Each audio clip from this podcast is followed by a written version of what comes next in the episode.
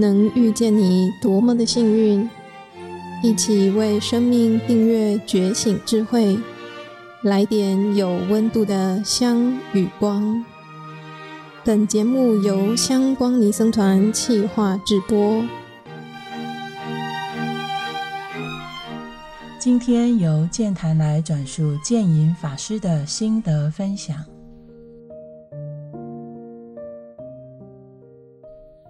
来点香光的朋友，您好，我是香光尼僧团的建影法师，在医院担任临床宗教师。今天要跟您分享的是对生命臣服。臣服两个字怎么写？大臣的臣，服从的服。臣服就是服从、接受的意思。以前我对“臣服”两个字不太理解，认为那代表着懦弱、消极、放弃。人生应该要努力、积极进取，怎么可以忍受不作为、不改善的状况呢？直到最近，我遇到张先生，在他身上，我感受到臣服的神奇力量。张先生的爸爸因为肺癌住进安宁病房。张伯伯九十岁了，脾气不怎么好，平常就只有这位五十多岁的张先生陪伴着，照顾张伯伯。这对父子之所以引人注意，可以从这个情境看到。有一回吃药时间到了，张先生用手轻轻把张伯伯摇醒，张伯伯被摇醒过来，眼一瞪，毫不犹豫。一巴掌往张先生的脸上甩过去，一旁的护理师真的被吓到了。要说为人子女的，打不还手，骂不还口也是应该，但真的不容易。而一个五十多岁的大男人，该是什么反应呢？护理师难以置信地跟我说：“张先生神色没有半点变化。”安静地摇起病床，让张贝贝坐起来吃药，就好像什么事都没有发生。对于张先生的特别，大家难免好奇。医院的社工师、护理师都对他印象良好，他对法师也很尊敬。这一天，我到病房看张贝贝，对我的问话，张贝贝回应的有一搭没一搭。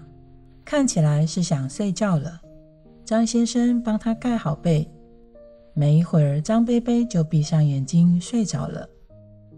我比一比门的方向，张先生一如平常的安静，点点头，跟着我走出去。我注意到今天穿五分裤的张先生，脚步好像肿起来了，随口问：“您的脚怎么了？”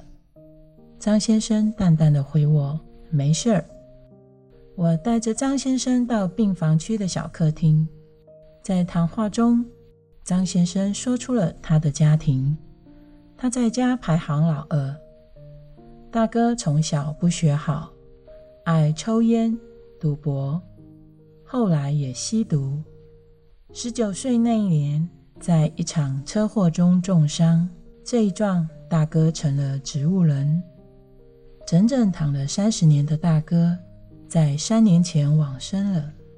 他生病期间，大部分时间都由张先生照顾。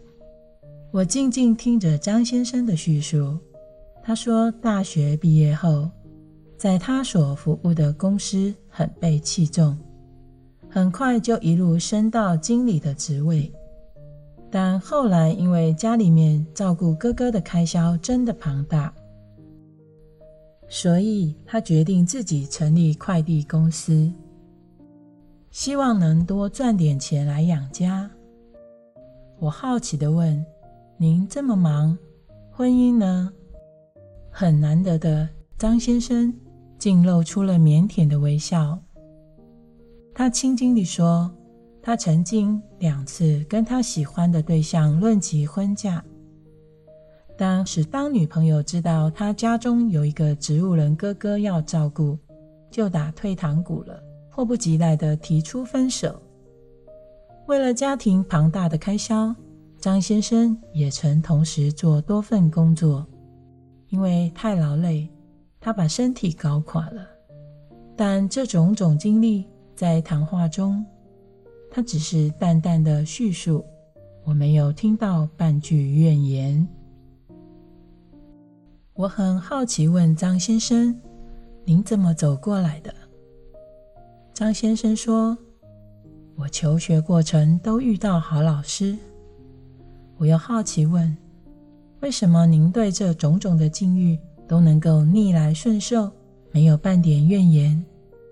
张先生缓缓地说出：“孟子说，命不由人。”这短短的一句话，对他生命历程而言，是有多深的含义呀？我心中油然升起尊敬的心，尊敬眼前这个彻底认命的人。我看见臣服的力量，把最深的痛苦转化为最深的平安。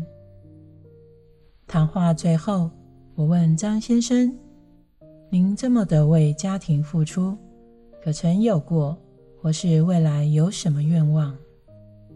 张先生的眼睛似乎有些微的亮起来。他说：“如果家中没有挂碍了。”我希望去中国大陆造访孔子、孟子等古圣先贤故居及古迹。我在心中深深的、由衷的祝福他，希望他能实现他的愿望。结束谈话，我们站起来。我注意到他脚的移动好像很沉重，忍不住跟他说：“张先生，我建议您要赶快去看医生。”他只是对我笑笑。接下来这个消息，没有人不意外。跟张先生谈话那天是星期四，下午我便离开医院，回到香光山寺。星期六再次听到他的消息，护理师告诉我，张先生往生了。原来星期四那天晚上，张先生的腿痛到不行。护理人员觉得不对劲，请他一定要到楼下急诊。短短一天多的时间，就在星期六凌晨五点多，因为肝昏迷，张先生往生了。听到这消息，我心中顿时五味杂陈，心里想：这么孝顺、肯牺牲、愿意为家庭付出的人，怎么说走就走？这一刻，我心里突然浮现前阵子书上看到的一句话：“好人就不会死吗？”我心念一转，完完全全尊重他的业缘。我相信他的来生会是美好的，是良善的。我深深地祝福他。我想，我明白了，这样的人示现在我面前。要让我体会“臣服”两个字，他在向我展现臣服的力量。我反问自己：如果我是他，我可以做到他这样吗？我体会到臣服绝不是懦弱、消极，而是放下内心的抗拒、批判、抱怨、悲伤、绝望，安住在每个当下。了知现实即是不可改变，便全然地接受事实已经存在的样貌。我想象，就如一股水流，一颗大石头迎面而来，水流自然就分为两道，没有丝毫犹豫或停顿，就这样流过。原来沉浮就是一种顺随生命流动。因此不凡而绝美，简单又深刻的智慧。感谢张先生为我上了宝贵的一课。